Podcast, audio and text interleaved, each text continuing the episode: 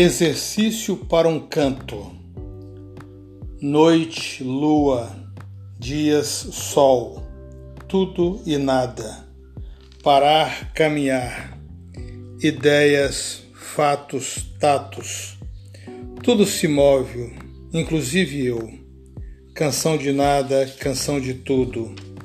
Rir, chorar, cantar, ver, não ver. Eu, ela, nós mãe, pai, filhos, tudo é dual, mas às vezes é trino. O canto é sublime, o silêncio é entreato. Calo-me, amo-te, não sou nada, mas às vezes sou tudo.